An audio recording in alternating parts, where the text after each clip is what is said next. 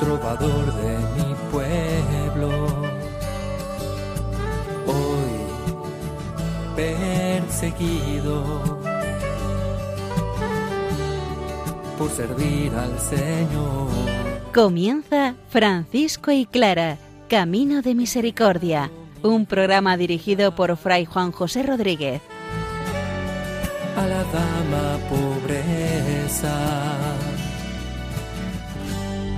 Para poder estar más cerca de Dios. Yo, Clara,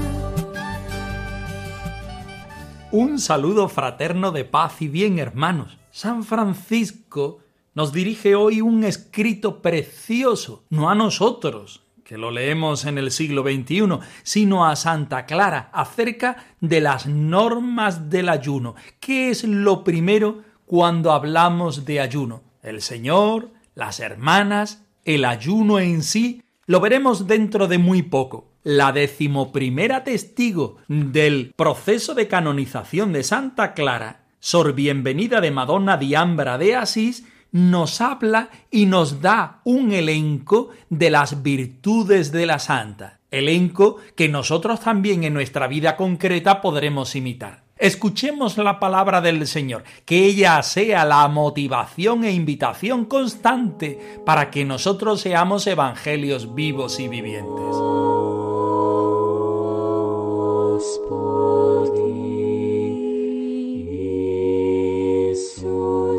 Del Evangelio según San Mateo.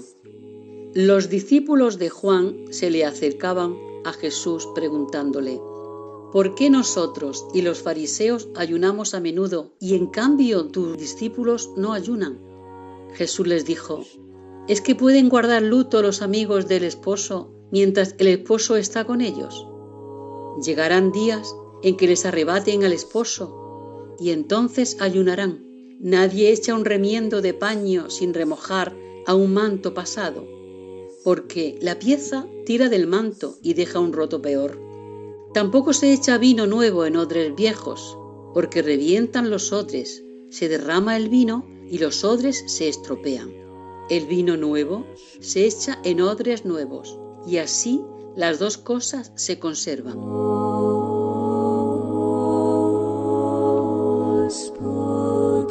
San Francisco nos presenta hoy las normas sobre el ayuno a Santa Clara, un precioso escrito cortito para que las hermanas de ninguna manera se aparten del Señor y de la forma de vida del Evangelio. Este escrito está dentro de las cartas de Santa Clara a Inés de Praga, al menos su contenido. Y en él destacamos tres puntos. Primero, el valor fundamental de la fraternidad y dentro de la fraternidad de los hermanos y hermanas más débiles. Segundo, la libertad de cada uno de los hermanos y hermanas, libertad individual siempre dirigida a la santidad y no dirigida a hacer lo que cada uno quiera. Y en tercer lugar, el valor y el sentido que tienen para él las fiestas cristianas, anteponiendo la fraternidad, el sentido y la experiencia de Dios al ayuno. Escuchemos el texto. No se pone vino nuevo en odres viejos. Y no se pone una lámpara en el suelo. Hijo mío, tu obediencia es lo que quiero. Y que camines en el reino de los cielos. Ahora paso a responder a tu caridad acerca de las cuestiones que me pediste te explicara, a saber, cuáles son las fiestas que tal vez, como opino que en cierto modo es lo que tú piensas, nuestro glorioso Padre San Francisco nos aconsejó que celebráramos especialmente con variedad de manjares. Sepa, pues, tu prudencia que, exceptuadas las débiles y enfermas, para con las cuales nos aconsejó y ordenó que procediéramos con toda la discreción posible, proporcionándoles cualquier género de manjares, ninguna de las que estamos sanas y fuertes deberíamos tomar sino comidas cuaresmales y ayunando todos los días, tanto en los feriales como en los festivos, fuera de los domingos y del día de Navidad, en los que podríamos comer dos veces al día, y los jueves en los tiempos acostumbrados, según la voluntad de cada una, de modo que no estuviera obligada a ayunar quien no quisiera hacerlo. Mas nosotras las sanas ayunamos todos los días, fuera de los domingos y de la Navidad. Y tampoco estamos obligadas a ayunar en las Pascuas, como lo ordena el escrito de San Francisco, ni en las festividades de Santa María y de los santos apóstoles, a no ser que caigan en viernes, salvo empero que, como queda dicho arriba, las que estamos sanas y fuertes, solo tomamos comidas cuaresmales. Hijo mío, tu.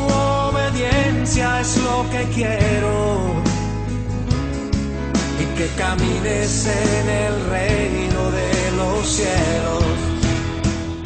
Los contertulios de Jesús están ciertamente muy extrañados. ¿Cómo los discípulos de Juan pueden ayunar? Los discípulos de los fariseos ayunan a menudo. ¿Por qué los discípulos de Jesús no ayunan? Esta es la pregunta concreta que le hacen a Jesús. El trasfondo puede ser otro, pero a nosotros nos sirve en el sentido de que Jesús da una explicación del ayuno contundente que San Francisco repite para la fraternidad franciscana. Es que pueden ayunar estando el novio presente. Llegarán días en el cual el novio no estará presente, el esposo no estará presente y la vida entera será un ayuno. Mientras tanto, Jesús y el mismo San Francisco a su imitación nos muestra cómo debemos vivir la vida de entrega al Señor, cómo el Señor se entrega a sus discípulos y cómo podemos vivir estos aspectos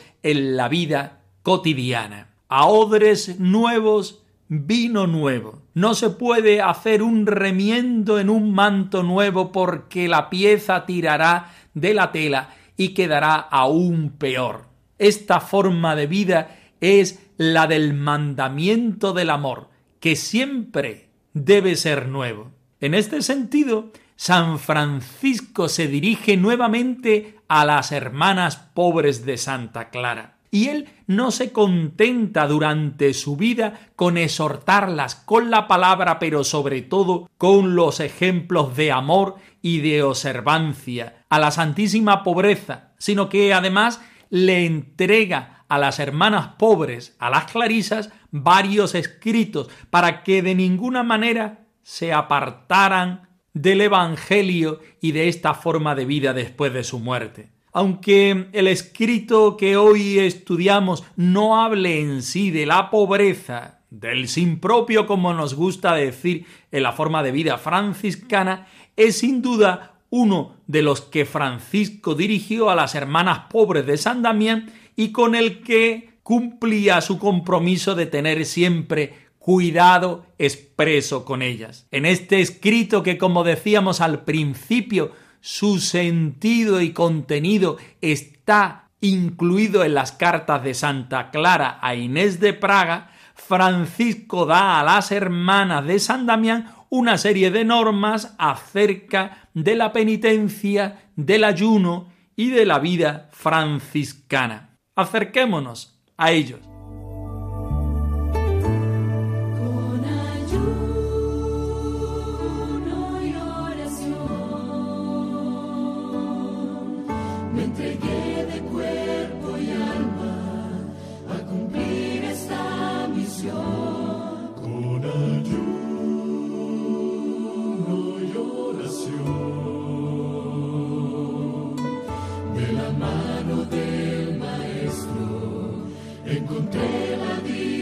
joy.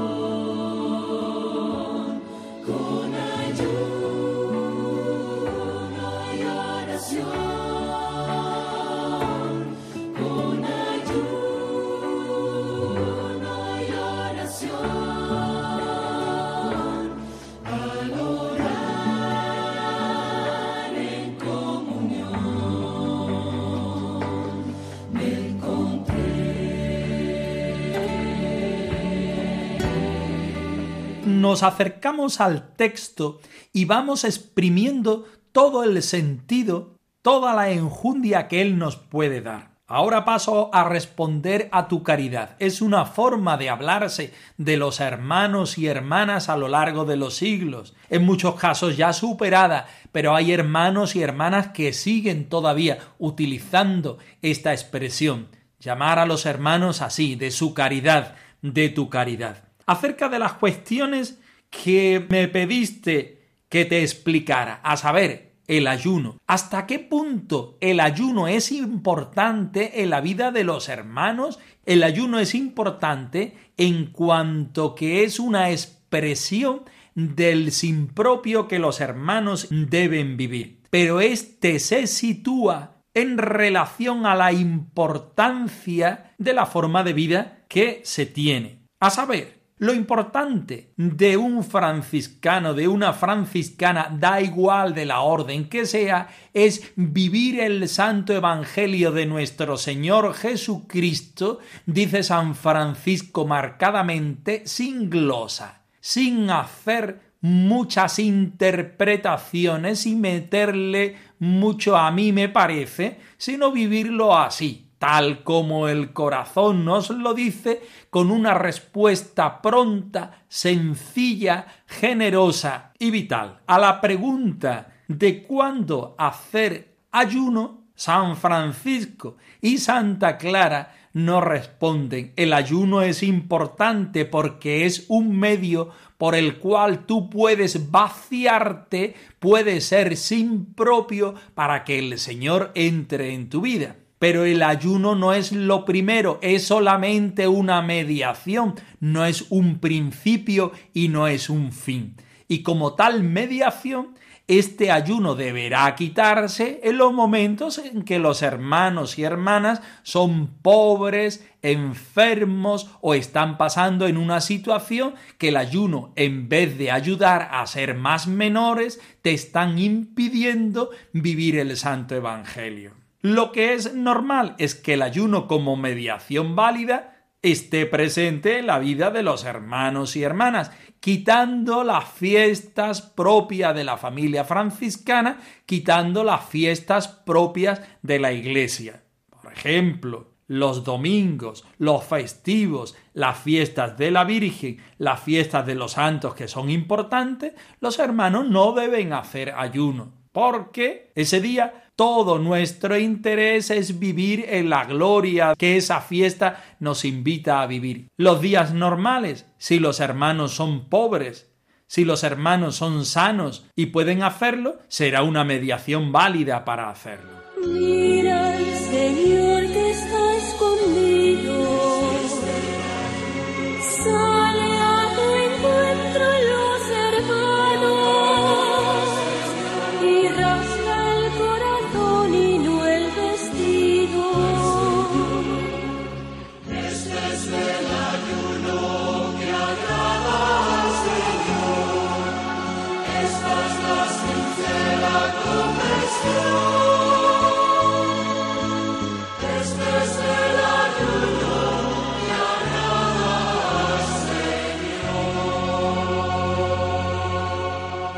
Así este pequeño escrito que nos habla del sentir que tiene San Francisco acerca del ayuno y cómo lo recoge Santa Clara y lo invita a hacer a las hermanas, nos pone de relieve los tres puntos fundamentales que estamos hablando. El primero, como bien sabemos, la vivencia radical, el encuentro con el Señor, el ser evangelios vivos y vivientes desde nuestra propia forma de vida. Desde la libertad sería este segundo punto, en el cual el hermano menor, la hermana pobre, el franciscano seglar, se pone delante de Dios y delante de sí mismo, conociendo y reconociendo al Señor en el Evangelio y conociendo y reconociendo su propia forma de vida. ¿Qué es lo que quiere el Señor para mí? ¿Qué es lo que quiere el Señor mejor para mi fraternidad? Y hacer ese discernimiento que evidentemente no me quita el Señor ni las circunstancias que lo haga. San Francisco nos muestra en su forma de vida la libertad del hermano y de la hermana para una respuesta, si cabe, más santa, y fraternalmente. San Francisco y Santa Clara nos dan unas pautas a seguir. Lo primero, el Señor vivir el Evangelio, ser evangelios vivos y vivientes, desde una forma de vida en la cual se radicalizan o mejor dicho, se subrayan el vaciarnos de nosotros mismos para que el Señor viva en la fraternidad y dentro de cada uno de nosotros. Y responder en la libertad, evidentemente en la libertad fraterna y en la libertad personal. El ayuno una mediación, no un principio ni un fin, una mediación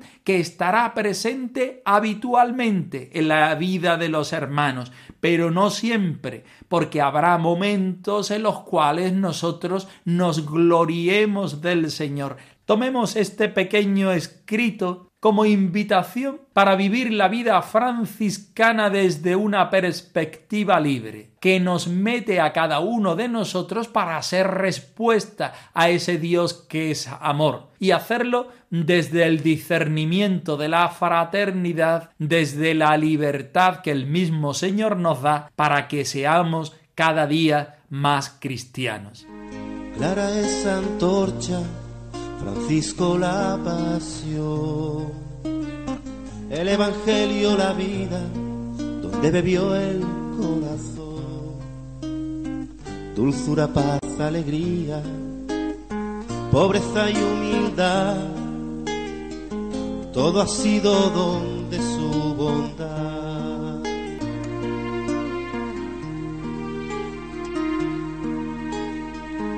Sueños que un día hallaron ese lugar. Donde la vida se admite, el amor imprescindible, espejo de un Dios que se hizo en el mundo, fraternidad. Es vuestra vida la aventura de ese amor que al mundo alumbra, espejo de un Dios que se hizo en nosotros. Fraternidad.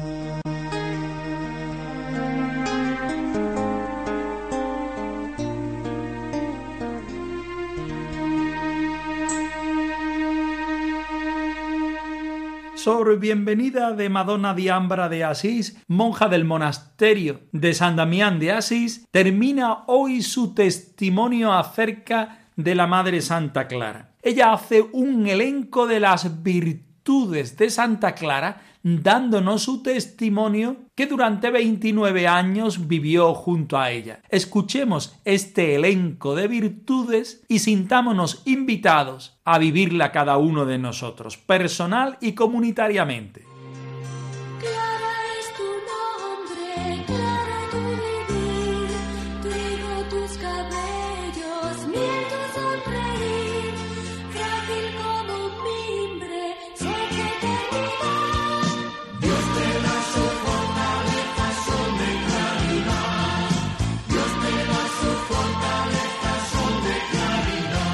Dijo también la testigo que todo lo que se decía de la santidad de la vida de la predicha Madonna Clara era verdad, y que por mucho que ella la ponderara, todavía había habido más en ella, y no creía que desde Nuestra Señora la Bienaventurada Virgen María hubiese existido jamás mujer de mayor santidad que la dicha Madonna Santa Clara, pues ella fue virgen, fue humilde, inflamada en el amor de Dios permanente en la oración y contemplación, diligente en la aspereza del alimento y del vestido, y maravillosa en los ayunos y vigilias, al extremo de que muchas se admiraban de que pudiese vivir con tan poco alimento. Tenía gran compasión de las afligidas, era afable y generosa con todas las hermanas, y toda su conversación era sobre Dios, y no quería hablar ni oír de las cosas del mundo, y en el gobierno del monasterio y de las hermanas era próvida y discreta, más de lo que se puede decir.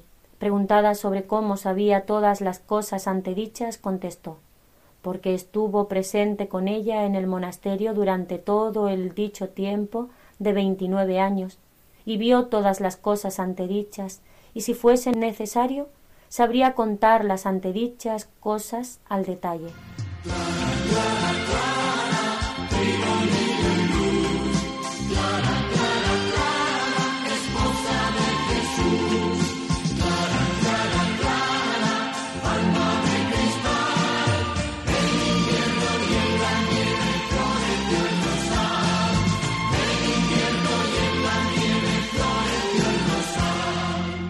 Precioso el testimonio acerca del proceso de canonización de nuestra Madre Santa Clara de la decimoprimera testigo. Sor bienvenida de Madonna de Diámbara de Asís, aquella monja que había sido beneficiada del favor de la Santa Madre. Recordemos que esta hermana tenía una fístula en el brazo. Ella fue curada por el Señor de manos de Santa Clara a su estilo propio, haciendo la señal de la cruz. Nos cuenta este testimonio de una manera bonita, de una manera corta. Después nos dice Sor Bienvenida las tres cosas que ella aprende de Santa Clara. Amar a Dios, no podía ser menos, saber confesar los pecados íntegramente y, en tercer lugar, a la devoción a la pasión de nuestro Señor Jesucristo. Después nos contaba aquel episodio bonito cuando Santa Clara estaba a punto de morir y hablaba con su alma, vete en paz, alma mía, no tengas miedo, no te entretengas, sino ve camino. Y es curioso que esta hermana, a diferencia de las anteriores, no nos habla de aquel hecho que para ellas es fundamental de cuando los sarracenos querían hacer daño a la ciudad de Asís y al mismo monasterio. Sor Bienvenida está terminando su testimonio. Después de 29 años de vida en común con la Santa Madre Clara, no lo puede hacer de mejor forma sino haciendo un elenco de las virtudes de la Madre, que nos invitan a imitarla y a vivir la vida franciscana en esta tensión. Nos dice, antes de pasar a hacer este listado de virtudes, que todo esto es verdad, que no se convierte en un panegírico de las virtudes de la santa, sino más bien es el testimonio personal de lo que la santa vive en relación a esta hermana. A saber, para ella no ha habido en el mundo ninguna otra persona que haya vivido las virtudes evangélicas en grado sumo, a no ser que sea la Santísima Virgen María. Y así la compara. En primer lugar, la Santísima Virgen María, en segundo lugar, según su parecer, la Madre Santa Clara. ¿Y cómo podemos resumir esta vida virtuosa tan parecida a la Santísima Virgen María? En su humildad inflamada siempre desde el amor de Dios. Clara es humilde porque está inflamada del amor de Dios y permanece en la oración y contemplación como medida fundamental y necesaria para vivir esta realidad del Señor. Diligente en la pereza del alimento y del vestido, maravillosa en los ayunos y en las vigilias, hasta llegar a la radicalidad. Tenía una gran compasión de las afligidas. Es algo curioso que las hermanas nombran una y otra vez. Mientras ella, entre muchas comillas, se castigaba su cuerpo, su vida, su descanso, su alimentación, era tremendamente misericordiosa y generosa con la atención a las hermanas, gran compasión de las afligidas, afable, generosa, con todas, en la conversación siempre dirigida al Señor y no a las cosas del mundo. En el gobierno del monasterio era próvida y discreta. Y en general, toda una respuesta generosa a lo que el Señor a ella le pedía. Este es el testimonio de nuestra hermana. Y también es una invitación para cada uno de nosotros a vivir la vida así mirando a Dios, siendo ásperos con nosotros mismos y generosos y misericordiosos con todos nuestros hermanos.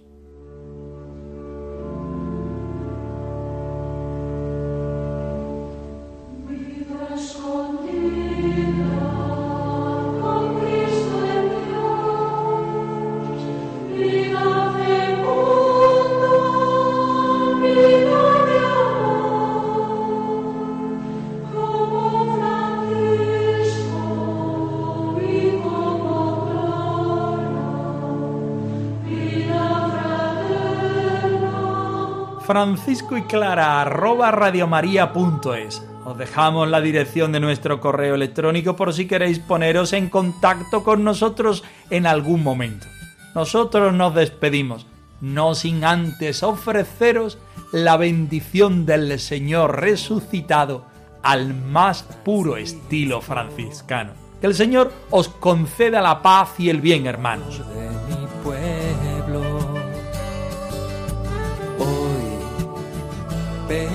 Perseguido por servir al Señor. Han escuchado en Radio María Francisco y Clara, Camino de Misericordia, un programa dirigido por Fray Juan José Rodríguez. A la dama pobreza, para poder estar más cerca de Dios.